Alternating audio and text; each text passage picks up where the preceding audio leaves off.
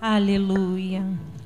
Aproveitar que estamos de pé, abra sua Bíblia no Salmo de número 23.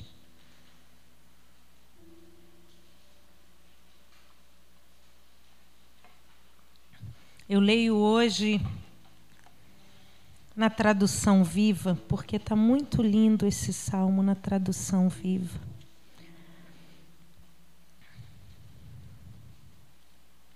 Salmos de número 23. O título desta mensagem é Confie, o bom pastor está cuidando de você.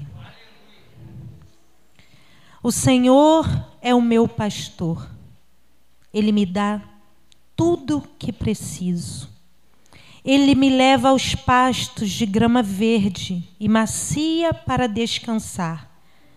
Quando sinto sede, ele me leva para os riachos de águas mansas. Ele me devolve a paz de espírito quando eu me sinto aflito. Ele me faz andar pelo caminho da justiça, por amor do seu nome. Mesmo que eu ande pelo vale escuro, onde a morte está bem perto. Continuo tranquilo, não sinto medo, porque a sua vara e o seu cajado me protegem. Prepara um banquete para mim na presença dos meus inimigos. O Senhor me recebe como um convidado de honra, ungindo a minha cabeça com óleo e faz o meu cálice transbordar. Eu tenho absoluta certeza que a sua bondade e a sua misericórdia me acompanharão todos os dias da minha vida. Sim, eu viverei na presença do Senhor para sempre. Aleluia, Jesus. Confie o bom pastor está cuidando de você. Você pode falar para esse irmão do lado? Confie, o bom pastor está cuidando de você. Quinta-feira nós fomos numa consagração e foi uma bênção. E de repente uma irmã disse que acordou de manhã e me vinha no, no vinha o meu rosto para ela e ela começou a orar por mim e o Senhor mandava ela me dar o Salmo 23. E ela pensou em me ligar porque ela não é daqui, a gente não tem nenhuma assim proximidade, nos conhecemos de igreja porque eu já ministrei em outros lugares e eu estava nessa igreja e ela não é dessa igreja.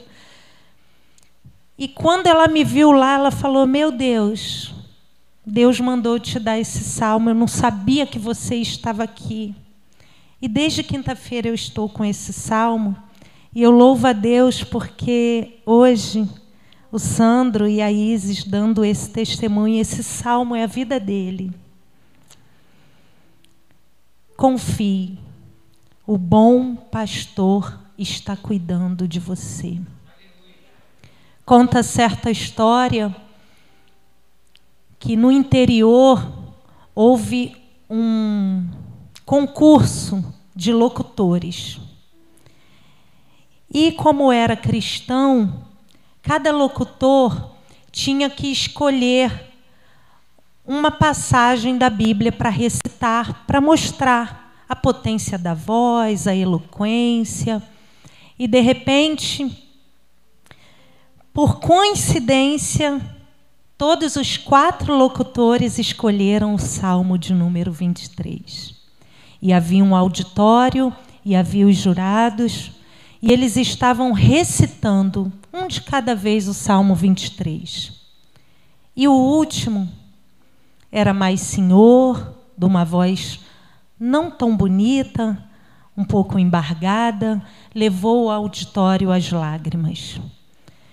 E os jurados não conseguiram nem marcar a pontuação porque ficaram extasiados ouvindo o Salmo 23. E de repente um dentre da, da plateia pergunta: Mas por quê? se é um salmo tão conhecido, afinal de contas a voz dele nem foi tão que tocasse assim aquela voz bonita. E os jurados unanimemente responderam. Todos os outros conheciam o salmo do bom pastor, mas esse conhecia o bom pastor do salmo. A diferença que faz na minha e na sua vida é quando você passa a conhecer o bom pastor desse salmo. Confie, o bom pastor está cuidando de você. E começa: O Senhor é o meu pastor, nada me faltará. A Viva fala: O Senhor é o meu pastor e ele me dá tudo que eu preciso. E eu gosto dessa tradução, porque nada me faltará dá a entender de que a gente sempre quer alguma coisa a mais. Não, não vai me faltar isso, não vai me faltar aquilo outro, mas quando você entende que ele dá não o que você quer, mas o que você precisa, a sua fé é renovada, porque continuamente o teu bom pastor está te dando tudo que você precisa. Se você precisa de água, ele te convida e te leva a águas tranquilas. Se você precisa de fé, Ele está aqui para aumentar a sua fé. Se você precisa de ânimo, Ele está aqui para te dar um novo ânimo, pôr um novo cântico nos teus lábios. O bom pastor te dá tudo que você precisa. Versículo 2: Ele me faz repousar em pastos verdejantes, leva-me para junto das águas de descanso. Certo historiador, como que é o nome? Não, é. Ele é o quê? Não, a profissão. Arqueólogo, obrigado. Pastor arqueólogo disse que estudando os pastores beduínos do passado, ele aprendeu muita coisa. Que o curral ficava onde ficavam as ovelhas, o aprisco. Mas, em certa época, elas já haviam comido bastante da grama, então o bom pastor em alguma época, em determinado tempo, ele conduz a ovelha até o deserto. Ele convida as ovelhas, o rebanho, para atravessar o deserto. Ele faz isso antes que o sol escaldante chegue, para guiá-las a pastos verdejantes e águas tranquilas. Porque uma das coisas que a ovelha ela é muito míope. E eu pensei, sou eu mesma. Que eu enxergo bem pouco. Ela não enxerga muito bem. Outra coisa que a ovelha é, ela é muito medrosa. Qualquer barulho assusta a ovelha. Por quê? Porque ela não é feroz, ela não tem garra, ela não tem chifre, ela não tem veneno, ela não tem nada que possa atacar, se defender. Ela é exclusivamente dependente do cuidado do pastor. E ela conhece a voz do pastor. Então, quando o pastor dá um comando para o rebanho, vamos atravessar o deserto, ela vai confiando que tem água tranquila e que tem também um pasto verdejante. Confie, o bom pastor está te conduzindo nesse deserto e vai te levar a águas tranquilas e pastos verdejantes. E ele dizia que saía do aprisco e ia lá, o bom pastor e dando comando e atravessando o deserto. E de repente, ele parava numa parte do deserto do Negueb, onde tem um riachozinho. Porque a ovelha ela é tão desconfiada que, se a água estiver muito agitada, até o reflexo, ela confunde, porque ela não enxerga muito de longe, mas de perto parece eu. O reflexo muito agitado agita, amedronta a ovelha. Então, um bom pastor é aquele que está aqui nessa noite para tirar a tua ansiedade, para tirar o teu medo, para tirar a tua preocupação e te dizer: Eu estou te conduzindo. Eu tenho uma fonte para te levar. Me leva a pastos verdejantes junto às águas de descanso. Coisa difícil é descansar quando a gente está agitado, sim ou não? Mas só tem um jeito, confiando no cuidado do bom pastor. Quando a gente confia no cuidado do bom pastor, o dia rende melhor. Quando você se entrega logo no começo do dia e ao levantar da cama, mesmo cansado, você diz: Bom pastor, cuida dessa ovelha, me ajuda a levantar, prepara o meu dia, me dá alimento para esse dia. Você pode ter certeza que, ainda que você esteja atravessando um deserto, ao teu lado, o bom pastor sempre está. Versículo 3 vai dizer: refrigera minha alma e guia pelas veredas de justiça, por amor do seu nome, ou aquieta sua alma, traz o refrigério, traz uma porção. E hoje, o bom pastor resolveu, por graça e misericórdia, trazer um refrigério. Você está nesse ambiente, nesse aprisco do bom pastor para trazer um refrigério. Ele está dizendo: calma, eu estou vendo a sua dor. Calma, eu estou contemplando a sua preocupação. Fique tranquilo, aquela conta eu vou prover.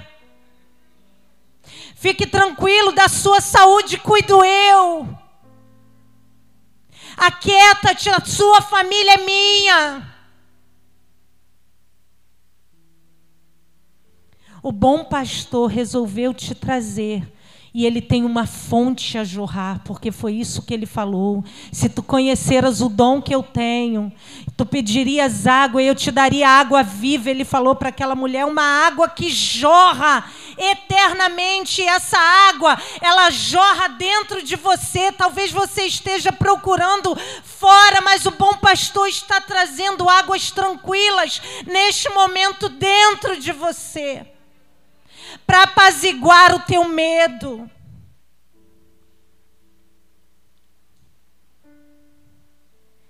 E ele diz: ainda que eu ande pelo vale da sombra e da morte, não temerei mal algum, porque tu estás comigo. O teu bordão e o teu cajado me consolam. Esse mesmo pastor arqueólogo, ele diz que chega a hora de voltar do deserto para voltar para o aprisco. Já teve a água tranquila, já teve aquele momento de refrigério, já teve aquela paz para tirar a agitação. Vamos voltar agora. E conforme eles estão voltando, eles têm que passar pelo caminho que é o vale. O vale que pode ser de sombra e de morte, porque o caminho é estreito, é despinhadeiro,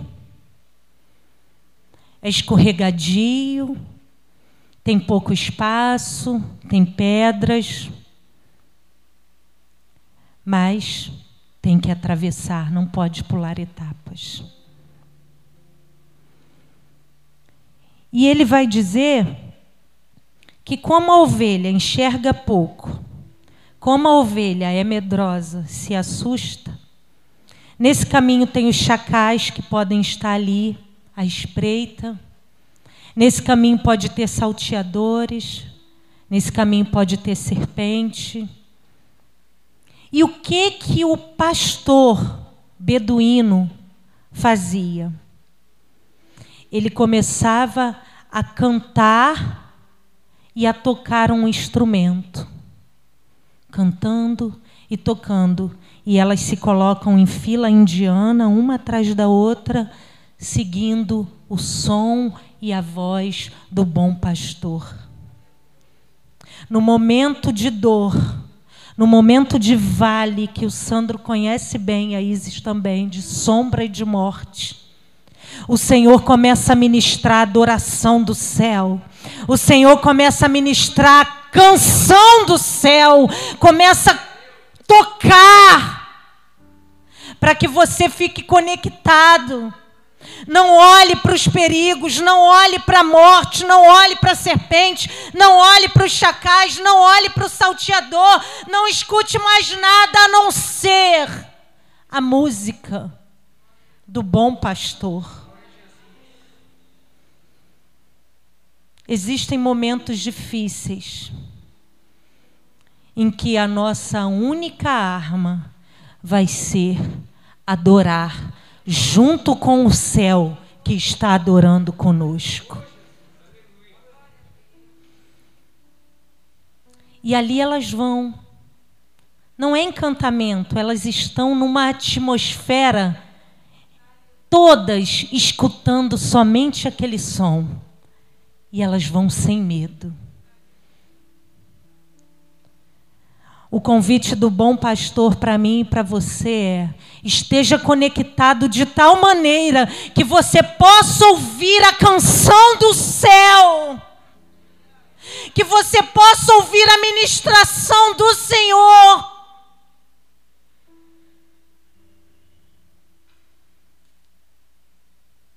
Esse vale vai passar, ainda que eu ande pelo vale de sombra de morte.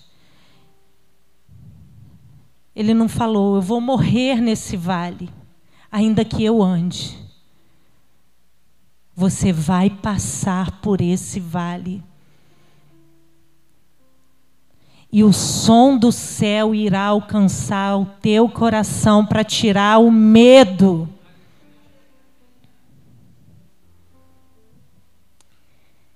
E aí ele fala: O teu bordão e o teu cajado me consolam, ou a tua vara e o teu cajado. Porque enquanto o pastor está atravessando,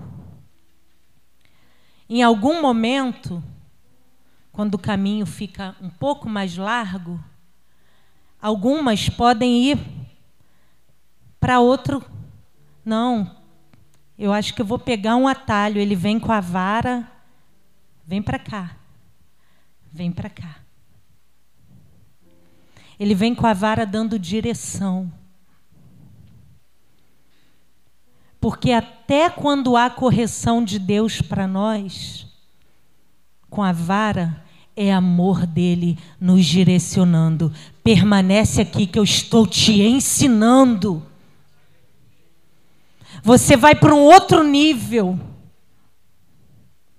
Depois você vai poder dizer antes e depois de tal situação.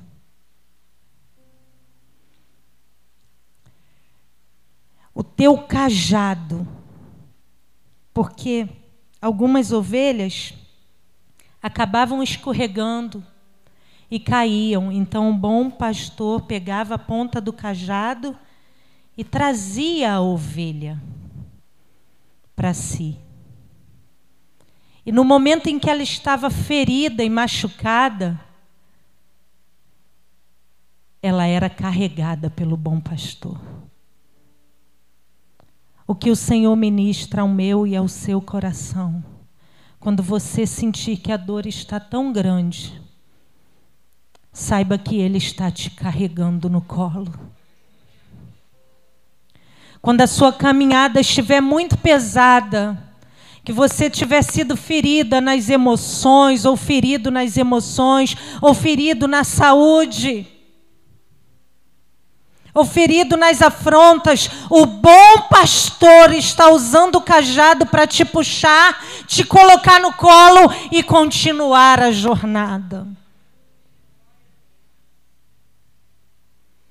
E aí ele continua: preparas uma mesa na presença dos meus adversários, unge a minha cabeça com óleo, e o meu cálice transborda. Tem duas vertentes aqui. A primeira, unge a minha cabeça com óleo. O que que o pastor fazia com as ovelhas? Ele pegava o óleo e passava na cabeça da ovelha, na parte do focinho e na, nos ouvidos da ovelha. Por quê? Porque havia um certo tipo de mosca que, se não tivesse esse óleo, essa mosca entrava, colocava ovos dentro do ouvido ou então no nariz. E esses ovos subiam e iam parar no cérebro. E a ovelha sentia dores terríveis, terríveis, e começava a bater com a cabeça na parede, algumas até morrer. Olha o cuidado, confie, o bom pastor está cuidando de você. Na Bíblia, chamaram Jesus de Beuzebu. Beuzebu quer dizer Senhor das moscas. Olha o que o bom pastor, o nosso amado Jesus, que é o bom pastor e que dá a vida pelas ovelhas, faz. Ele pega o óleo, coloca na nossa cabeça para proteger que o inimigo, que Beuzebu fique lançando os dardos dele, para que aquilo entre na nossa mente e destrua a fé, e destrua a alegria, e destrua as emoções. O óleo do Senhor está sobre a minha, a sua cabeça, protegendo a nossa mente no que pensar, tudo que é puro, tudo que é honesto, tudo que é de boa fama, seja isso que ocupe o vosso pensamento. É o óleo do Espírito Santo. É o óleo do Espírito Santo que nos protege, que o Senhor das moscas tente colocar lá dentro algo que não é do Senhor. Mas só pode combater quem tem o Espírito Santo de Deus. Quem não tem, está andando como louco nesse mundo. E o que, que a pessoa fala? Ah, fulano, caramba, está batendo cabeça de um lado para o outro, não é assim que fala? Está dando com cabeça, dando murro em ponta de faca, está batendo a cabeça. Por quê? Porque o Senhor das moscas conseguiu. Mas a boa notícia é que o pastor da terra não conseguia abrir a cabeça e tirar, mas o pastor do céu, ele dá novamente. Ele faz tudo novo. Ele nos dá uma mente transformada. E aquele que está afastado, se você está em casa, está afastado, o bom pastor quer mudar a sua mente. Colocar o óleo que desce do céu. Ungir a cabeça Ungir a cabeça também é separação. E quando a gente é separado, fomos ungidos, separados, eu não posso mais fazer o que eu quero, do jeito que eu quero, ir aonde eu quero, ter o que eu quero, porque agora eu sou separada, eu tenho óleo sobre a minha cabeça. Senhor das moscas não vai fazer graça porque ele sente o óleo. O Espírito Santo, o cheiro, você exala o bom perfume de Cristo.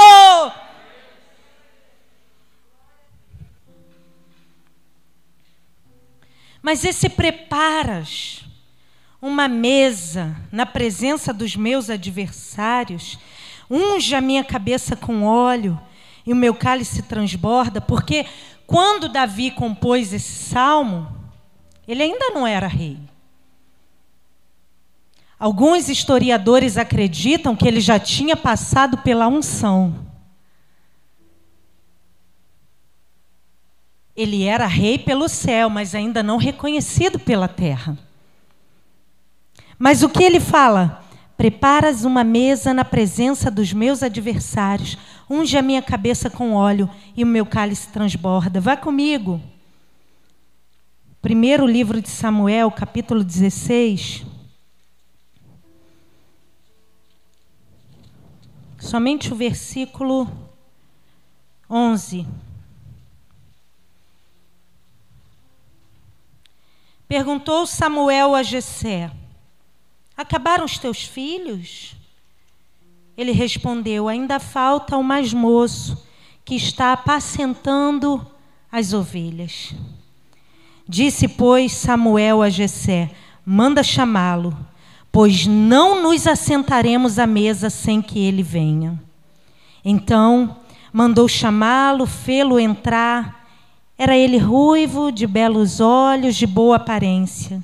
Disse o Senhor: Levanta-te e unge-o, pois é este. Tomou Samuel o chifre do azeite e ungiu. No meio de seus irmãos, e daquele dia em diante, o Espírito do Senhor se apossou de Davi. Samuel estava indo para dar um banquete, porque essa foi a estratégia que Deus deu. Ele ia fazer um banquete, convidar para comer e ali ele ungiu o rei. E aí, quando você lê esse salmo, unge a minha cabeça com óleo e o meu cálice transborda, preparas uma mesa. Ele estava lá com as ovelhas no campo, mas ele é mandado. Chama, chama ele, que eu vou ungir. Chama ele que está chegando a hora. Chama ele que eu vou tirar de trás da malhada. Chama ele que eu vou fazer o meu nome conhecido na vida dele. Chama ele que está chegando o momento de honrar. Eu vou ungir.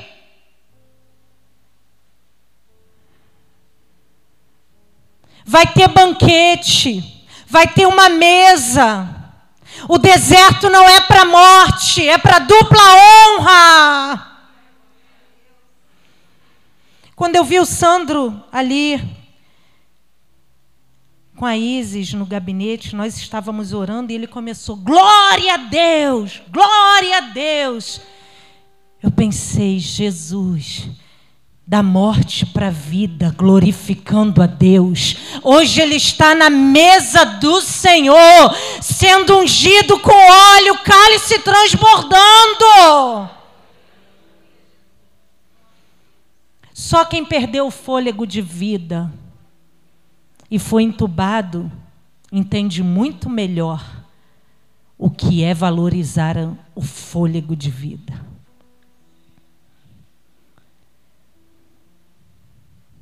E como que a gente vem para a casa do Senhor? Você dá o teu melhor louvor para o Senhor? Você veio adorar ou você veio ser espectador? Porque nós estamos diante de um Deus que unge a nossa cabeça com óleo, nos dá um cálice transbordando. Prepara uma mesa que tem uma mesa espiritual. E você quer você foi convidado, manda chamar, foi convidado. Muitos queriam estar aqui hoje. Alguns não podem porque estão presos pelo Senhor das moscas. Outros não podem porque já desceram a sepultura. Outros não podem porque estão entubados. Nós estamos aqui na mesa do Senhor.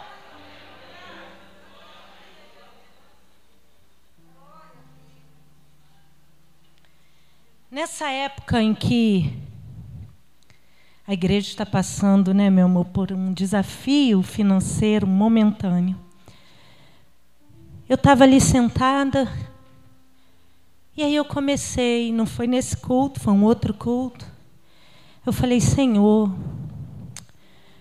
eu quero tanto ter um salário. Eu vou trabalhar. E é uma bênção poder fazer isso. Eu quero, não sei, Senhor, eu acho que vou arrumar alguma coisa. Já trabalhei tanto tempo com ótica. Eu conheço o dono que veio aqui, ele e a esposa são meus amigos. Falei, Senhor, porque eu quero te ofertar. Eu quero ter um dinheiro meu para trazer no teu altar. Eu quero, Jesus. Eu quero poder dar o meu dízimo, eu quero, eu quero, Jesus, fazer isso. E ele falou tão claramente: a oferta que eu quero é você. E eu. E ele falou: Você é a oferta que eu quero. E eu chorei muito. Falei: Senhor, me ajuda a me ofertar mais para ti, Jesus. E aí o Senhor me lembrou que em 2008, com esse mesmo moço que fez os óculos aqui com a esposa, eu trabalhava para eles, para esse casal. Em 2008, quando a gente foi para a igrejinha, que no, com 50 pessoas já estava lotada. Quem aqui é dessa época? Da primeira lá de todas. Diaconisa Grace Diaconisa Marta. E aí, Diego, diácono Diego, era criança, é verdade. E aí, eu lembro que o Senhor estava me separando para uma obra. E eu falei para esse casal, eu falei, faz acordo comigo. Eu tinha um bom salário. Eu era vendedora, eu vendia bem, conseguia vender óculos caro. E eu falei, eu, eu quero, faz um acordo comigo, porque eu quero trabalhar exclusivamente para o Senhor. A gente tinha decidido sair da nova vida em 2008. Davi era pequenininho, Stephanie com 12 anos, Davi com 7. E aí eu falei, eu quero trabalhar exclusivamente para o Senhor. E eu fiquei sem ter o meu dinheiro, vocês estão entendendo? Mas eu, isso não era preocupação para mim. Eu cantava, eu ministrava, eu lavava banheiro, eu decorava, eu ensinava as crianças. E, e o tempo foi passando e eu fui fazendo isso, eu fui fazendo isso e chegou até aqui. Mas naquele dia ali eu falei, por conta da necessidade. Eu falei, hoje que eu vou fazer alguma coisa assim. Entenda, porque para alguns Deus tem algo específico, eu não sei o que ele tem para você específico.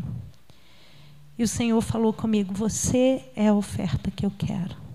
A oferta que eu quero é você. Ele unge a nossa cabeça com óleo o nosso cálice transborda e ele prepara uma mesa na presença dos seus adversários. Eu fico, às vezes as pessoas veem assim, né? Ah, ela está chegando com uma roupa diferente. Estou falando isso aqui por nada, não. Estou falando para a glória do nome do Senhor. Deus levanta uma amiga que tem um pouco mais de dinheiro, que é da igreja da Barra e tal, que tem uma cunhada rica, e me dá um monte de roupa. Alguns que andam perto de mim sabem disso. Roupa e sapato.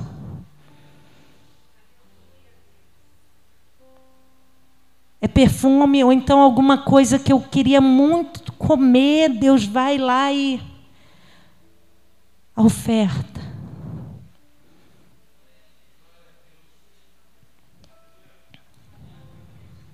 Preparas uma mesa na presença dos meus adversários. Isso é tão lindo, o cuidado de Deus. E o cálice transborda. Bondade e misericórdia certamente me seguirão todos os dias da minha vida e habitarei na casa do Senhor para todo sempre. Eu tive em 2015 para 2016 uma depressão muito severa, em que eu tive que fazer um tratamento sério para depressão. E habitarei na casa do Senhor para todo sempre. Eu não tinha muita força para levantar da cama, meu marido está aqui, meus filhos. Eu fazia um esforço imenso para fazer uma comida, para cuidar da casa. Eu fazia um esforço imenso para fazer coisas mínimas. E aí eu fui medicada com uma medicação que para mim foi forte. E eu fiquei. É, não sei se dopada é um pouco forte. É, fora do ar, porque as coisas aconteciam, todo mundo estava rindo e eu não sentia nada, vontade de rir. As coisas aconteciam, o pessoal ficava triste, chorando, eu não sentia vontade de chorar. Tudo poderia estar tá fazendo alguém me tratando mal, eu não sentia vontade de ficar chateada.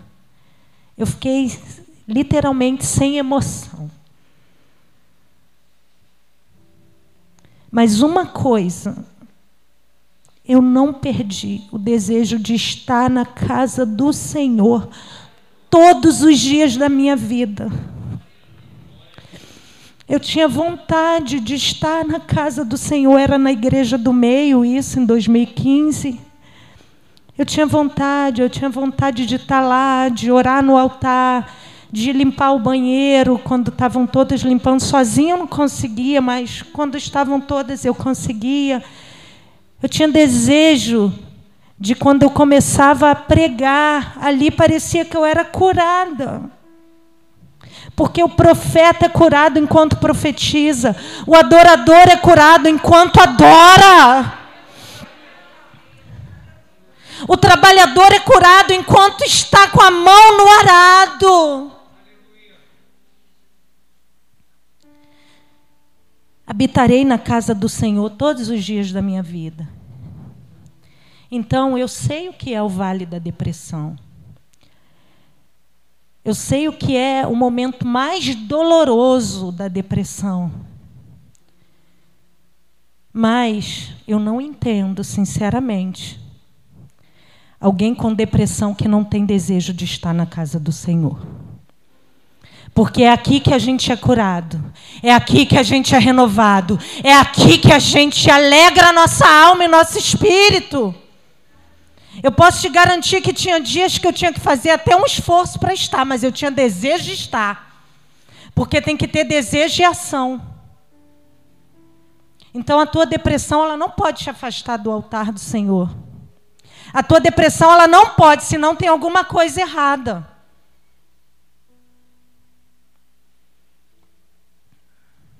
Bondade e misericórdia certamente me seguirão era o que eu entendia. Que a bondade e a misericórdia do Senhor estavam sobre a minha vida. E quando você entende que a bondade e a misericórdia do Senhor está sobre a sua vida e você não quer estar na casa do Senhor, tem que rever as suas atitudes. Porque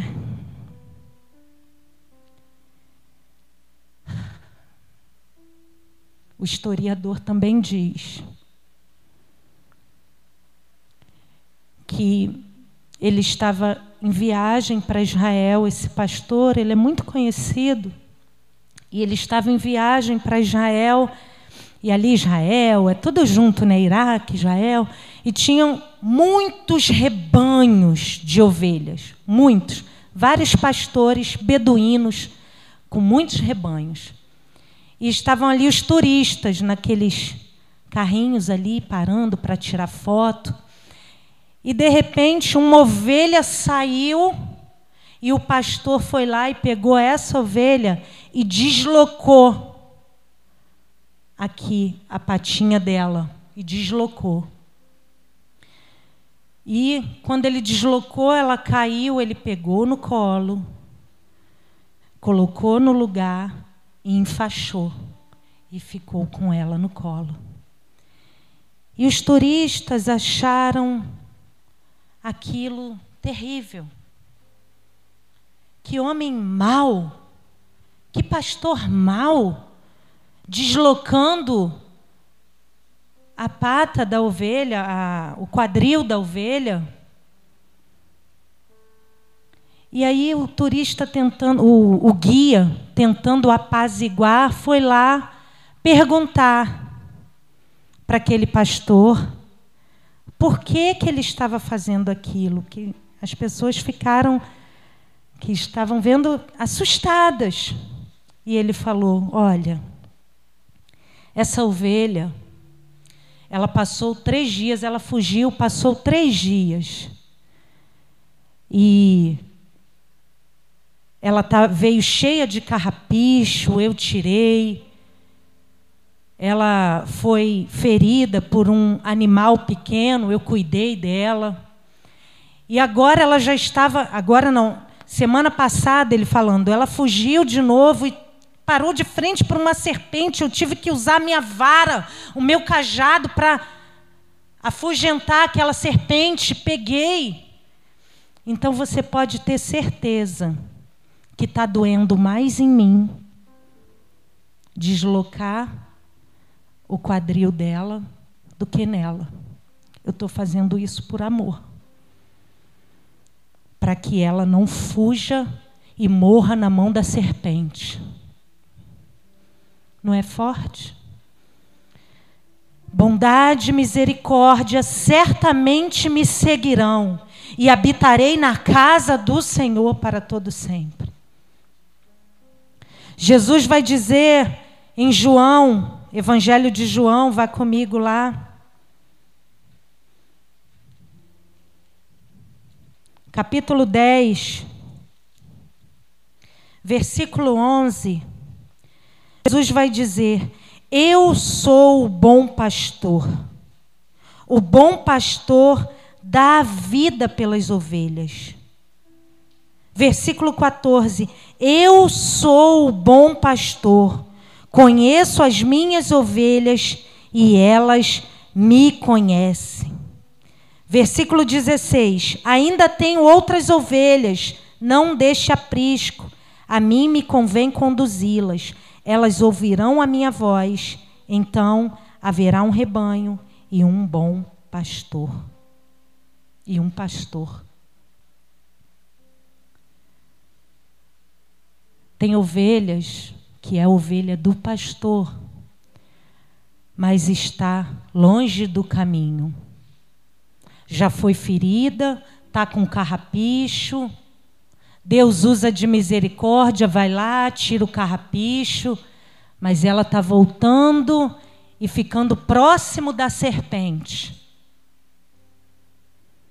E eu não sei se é com você que está em casa, mas o bom pastor diz que e ainda é por amor, deslocar o teu quadril.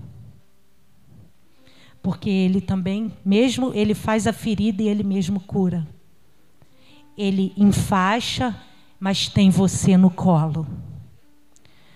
O que eu aprendo aqui é que alguns que não entendem mais que bondade e misericórdia nos seguem todos os dias de habitar na casa do Senhor estão longe.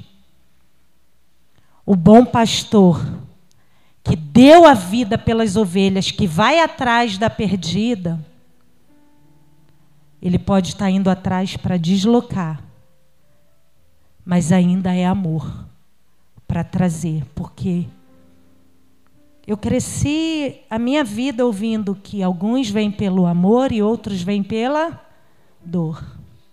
E isso ainda é o amor do Senhor.